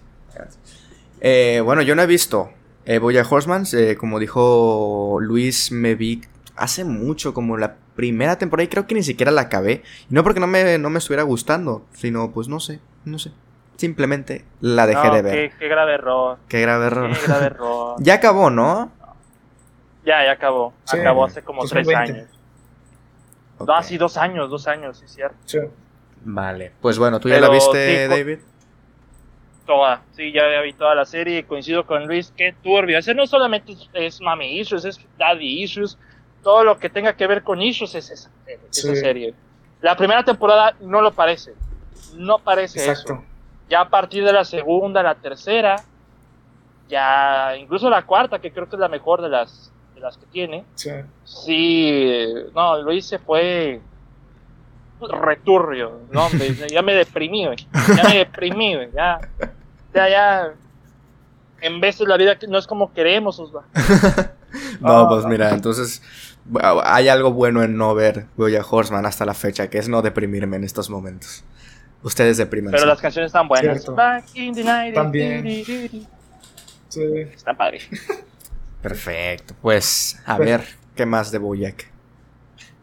Yo, bueno, pues está en Netflix. Yo les recomiendo que, que, o sea, que si ven la primera temporada y no les gusta, todavía le den una oportunidad más, porque ya en la segunda es donde de verdad se empieza ya, como que ves que todo lo, o sea, todo lo que te muestra era por algo, o sea, se empiezan a, a retomar temas, se empiezan a entrelazar historias, y es cuando ya empiezas a ver la complejidad de, de la serie, porque al inicio como que no se ve tan, tan compleja, o sea, como dice David, y ya en la segunda te empieza a contar y a contar cosas así, o sea, Sí. y, y Mi Bojack episodio ser- favorito, sí. mi episodio favorito es este de donde Bojack está en esta ciudad debajo del agua. Es un episodio muy Ajá, qué manejo, qué manejo de episodios. Creo que es de la tercera temporada, y- pero tiene un manejo impecable de, sí. de la trama ya sin necesidad de diálogos realmente. Ok. Sí, se yo... entiende todo, o sea. Ajá, vas, Luis. Ah, pues eh, en ese episodio se, se entiende todo lo que pasa, o sea, digamos que, que se enfrenta a un problema y todo el problema que ves con Bojack, todo lo, lo- o sea, comprende su desesperación, lo que tiene que hacer, la tristeza que le da al final. Y, por ejemplo, tiene otro que se llama Churro Gratis, que, Ah, o sea, ajá, o sea, no voy a decir monólogo el de media contexto. hora. Ajá, Monólogo de media exacto. hora. Sí. Ah, que justo lo de O sea, la media hora.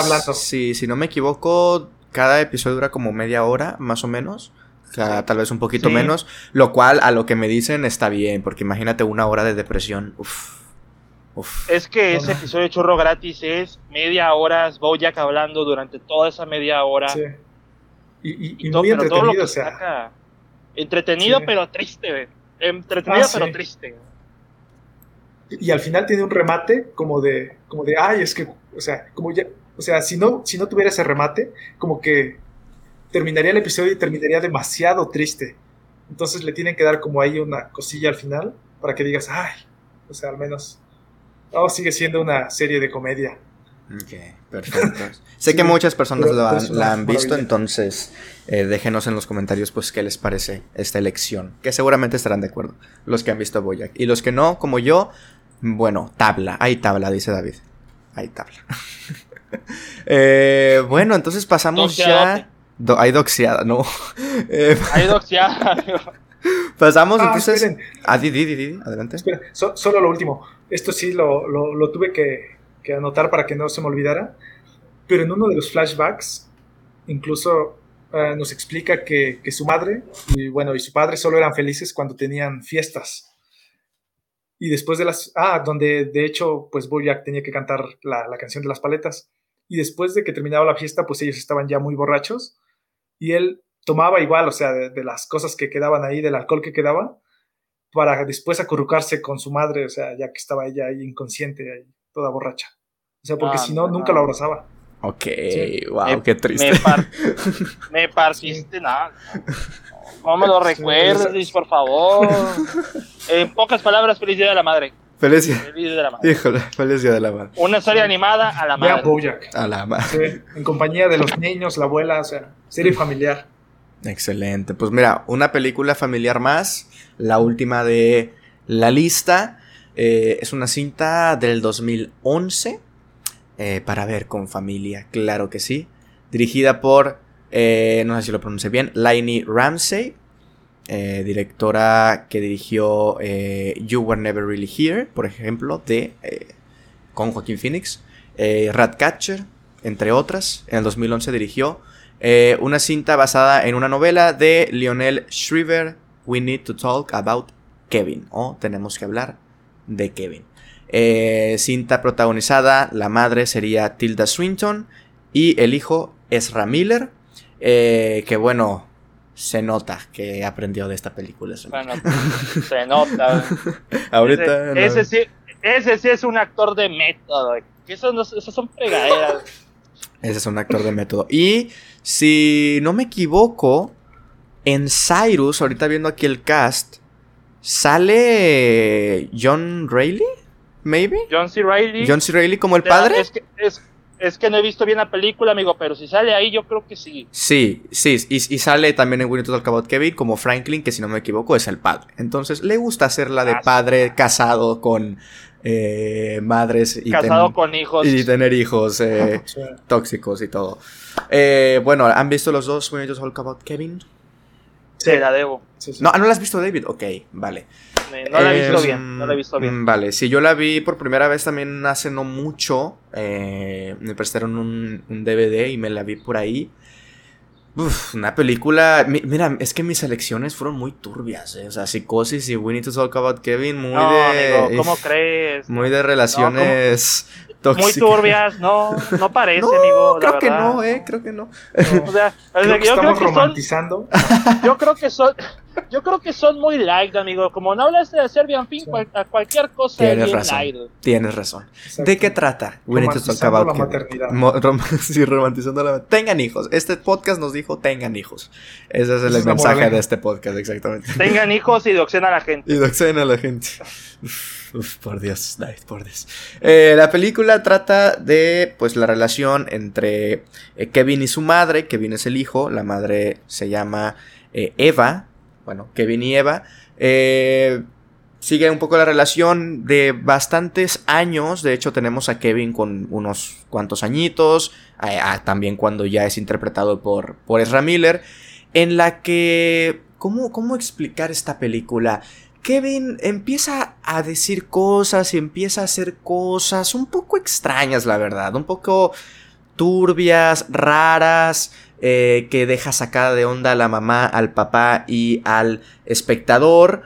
Empieza a hacer cosas de niño, o sea, cuando era niño, no sé ahorita si mi buen Luis me puede ayudar con algunas cosillas que hacía de niños o cuando era niño, que las personas no le creían a la madre que él lo estaba haciendo, sino que le echaban la culpa a ella de que no, tú lo hiciste, ¿cómo lo va a hacer un niño de yo que sé, cuatro años, ¿no? Por ejemplo.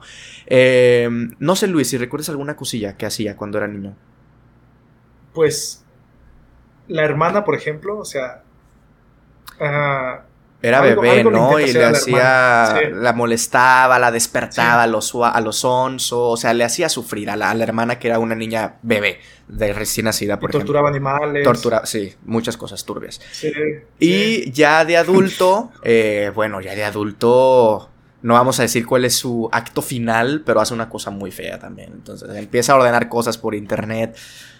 Eh, no me acuerdo exactamente qué era, pero bueno, algunas cosillas feas también y hace algo muy, muy feo. Pero bueno, es un poco, para no ser spoilers, un poco la relación entre, entre la madre y el hijo y cómo, eh, cómo podría lidiar, en este caso en específico, obviamente, una madre con, con un hijo así, o sea, con un hijo tan, tan volado de la cabeza, tan mal hijo, tan mala persona, tan mal niño, tan mal eh, adolescente sobre todo también cómo hacer que te crean, porque pues bueno, no vas a creerle a alguien si te dice, no, pues el niño de cuatro años tortura animales, es como un poco difícil, ¿no? De creer o cosas así, entonces, sí es una película que, que te maneja un thriller y un, y un, y un drama entre estos dos personajes muy... Muy difícil de, de creer a veces, sobre todo si hay algo que recuerdo que no me... O sea, que no, no es que no me haya gustado la, cuando la vi, pero que, que acompaña mucho esto de, de, que bueno, ahora que lo pienso puede ser a favor de la película el, el, hecho de que las personas no le creen a la madre y le echan la culpa a la madre. Bueno, yo también veía la película y decía, ay, por Dios, es que ya se está pasando con lo que está haciendo. Muy difícil que pase eso, ¿no? Muy difícil que no le crean. pero bueno, al final de cuentas es un poco el ponerte del lado de la madre y como de, güey, ¿por qué no le creen? O sea, ¿está diciendo la verdad? Bueno, el espectador creo que por momentos también se siente así. Eh, muy buena, la verdad, muy recomendada. Es, por si tiene escenas fuertecillas, eh, tiene cosas también muy, muy turbias, pero recomendable al final de cuentas. Sale Tilda Swinton y Tilda Swinton la queremos mucho, entonces ahí está. Y si quieren ver el por qué Ezra Miller se convirtió en lo que es ahorita mismo, eh, enfadando eh, viejitas y personas en supermercados, bueno, vean. Sí. Para los hawaianos, Ezra Miller es Public Enemy number one. sí, Public Enemy number one.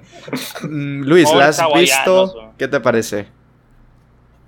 Pues es, es muy buena película yo, o sea, desde el inicio, como que estás así, o sea, como que más o menos ves el, niño qué, qué, tendencias tiene, y entonces estás así, o sea, de, ay, ¿qué le va a hacer a la hermanita? ¿Qué le va a hacer a esta, al perro? o sea, estás, estás así nervioso. Eh, y una cosa muy curiosa, que a diferencia de las otras películas y series, aquí la madre no es la mala, o sea... Claro, sí es cierto. O sea, ella, ajá, o sea, ella se esforzó por, por darle una buena educación y cariño. Y, el hijo es el crazy. Ajá, exacto. Entonces es como, ella, ella resulta siendo la víctima porque después todo, o sea, la gente, aparte de que no le cree lo que hace, después la culpan a ella, o sea, como que ella es la que, la que formó al hijo, o sea, como si ella fuera la culpable de, lo que comete. Sí, mira, al final no retorcimos mucho las cosas, ¿eh? Feliz Día de la Madre, esas madrecitas que, que hacen lo posible y hasta lo imposible por, por aceptar y cuidar a sus hijos, aunque no sean los mejores hijos. Bravo, qué buena enseñanza. Esta sí es una bonita moraleja a todas las madres que nos escuchan. Tengan hijos. Tengan hijos. Que no les salgan como Kevin nomás, por favor, porque... Ajá. No, imagínate un Kevin en México, hombre. Hay muchos Kevin en Estados Unidos, por ejemplo. También en Estados Unidos, en las escuelas, hay muchos Kevines. Sí. Muchos Kevines, Kevincitos. Bueno, ¿ibas a decir algo más, Luis? Sí, pero creo que ya se me olvidó. classic, classic podcast de ah. Osvacine. Se nos olvidan las cosas. Eh, pues bueno, a ver, no sé, mi David, algo que recuerdes tú de cuando la viste o, cosillas que te gustaría comentar de la película o preguntas que tengas sobre la película. Yo, solamente recuerdo el póster, el título cuando salió en el cine. Sabía que salía Ezra Miller, la Swinton. No me acordaba de John C. Reilly, la verdad, pero esa sí, honestamente, no la tengo nada fresca, así te la debo. Sí, sí, hay que, hay que, es, una muy buena película, la verdad, está, está muy chida. Eh, pues bueno, entonces creo que vamos cerrando ya con nuestras listas para dar paso a, eh, como en el episodio anterior también, a las opciones y las películas que nos dejaron en la cuenta de Twitter de bueno, ustedes oyentes que nos dejaron sus películas sobre mami issues. Hay varias, hay varias. Por ejemplo, eh, Unikiti dice Profundo Rosso, Rojo Profundo, que si no me equivoco es la de eh, Argento, Darío Argento, una película de, de terror de, de Guialo del 75, si es esa. Ya la vi y bueno. saludazos, saludazos a Unikiti y un besote a Unikiti. Besos a Unikiti, siempre. Eh, yo la vi, no recuerdo muy bien lo de los mamichos, la verdad, pero a ver, es Guialo. Es Guialo. Es Malignant, por ejemplo. Lo más cercano reciente que tenemos de un diálogo, Malignant. Ese tipo de terror. Así como muy estilizado, pero cómico y exagerado y cosas así. Bueno, eso es el guialo. Eh, es el mismo director de Suspiria, por ejemplo. No Suspiria la de Argento, sino. Digo, Argento sí, sino no la de Guadagnino, sino la de Argento, que es la original.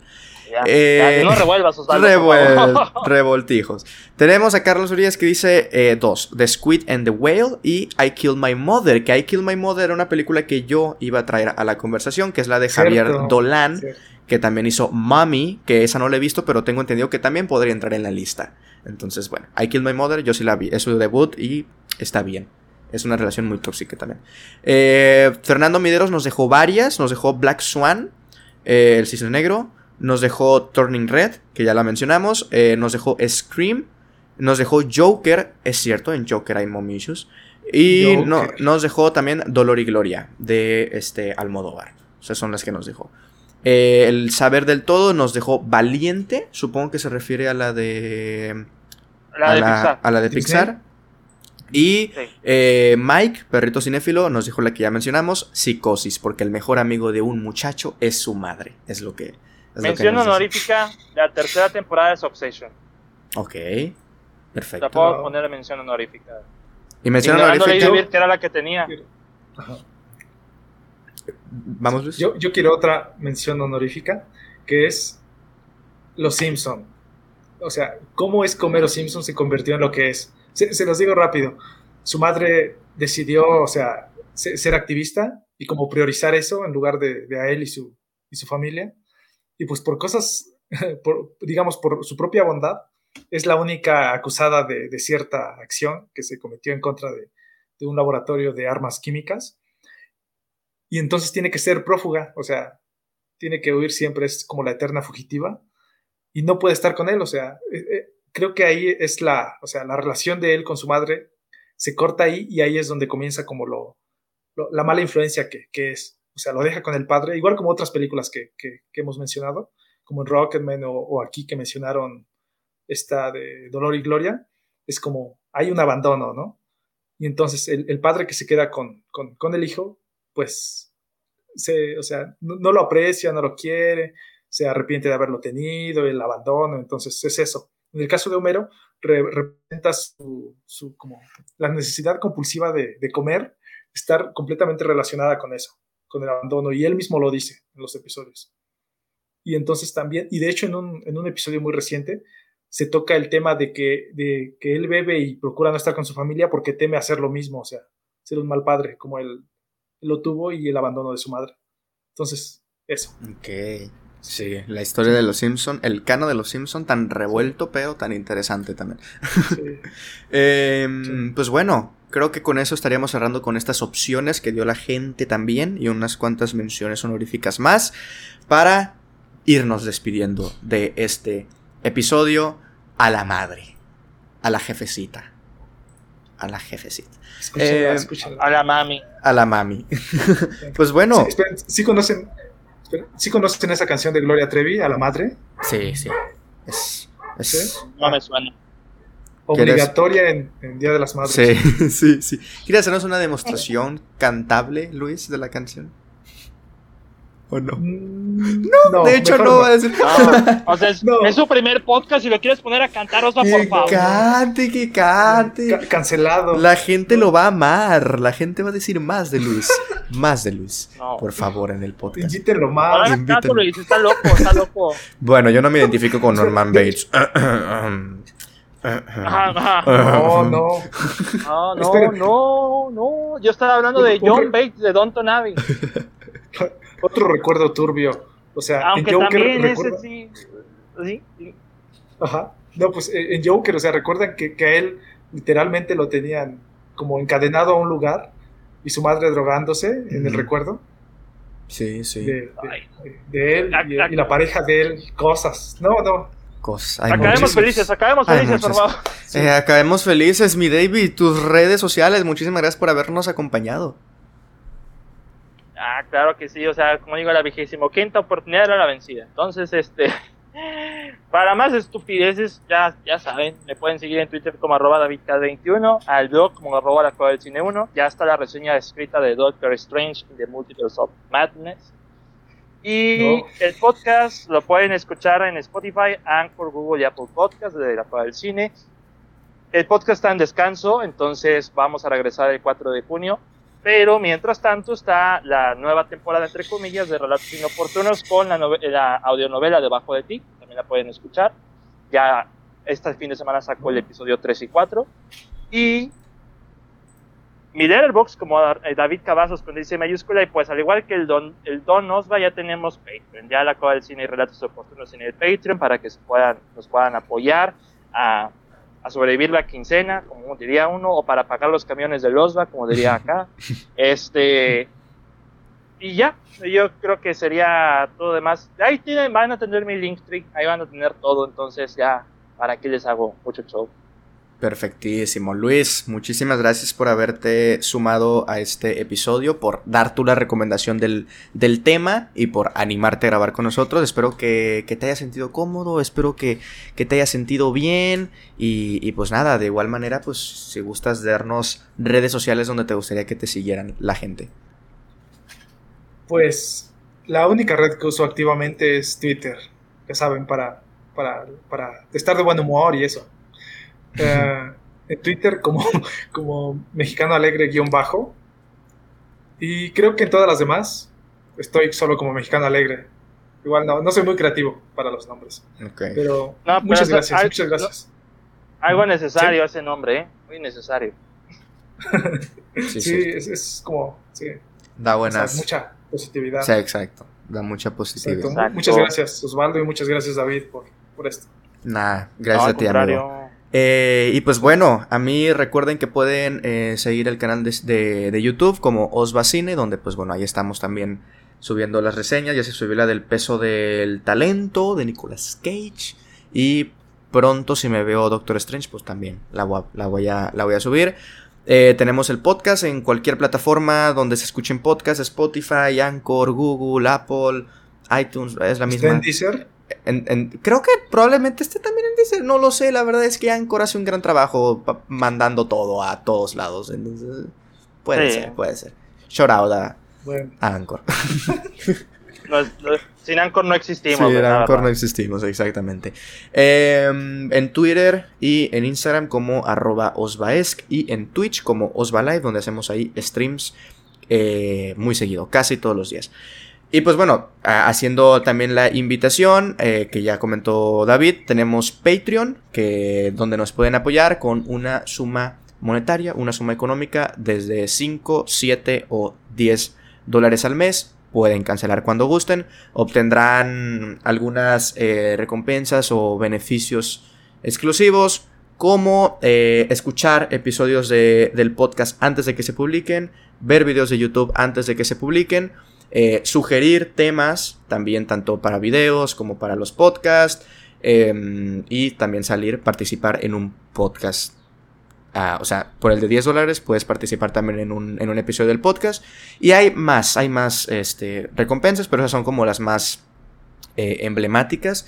Esa es obviamente una invitación simplemente para si gustan eh, solventar los proyectos. Porque bueno, los micrófonos, las cámaras y todo no sale muy barato. Y los camiones, por supuesto. Los camiones.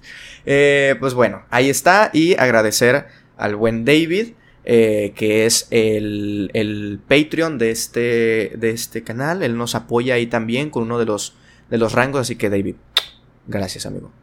Besos. Al contrario. Besos, besos. Y pues bueno, eh, nos estamos despidiendo y nos vemos la próxima semana con el cierre de la segunda temporada de El Podcast. Adiós. Bye.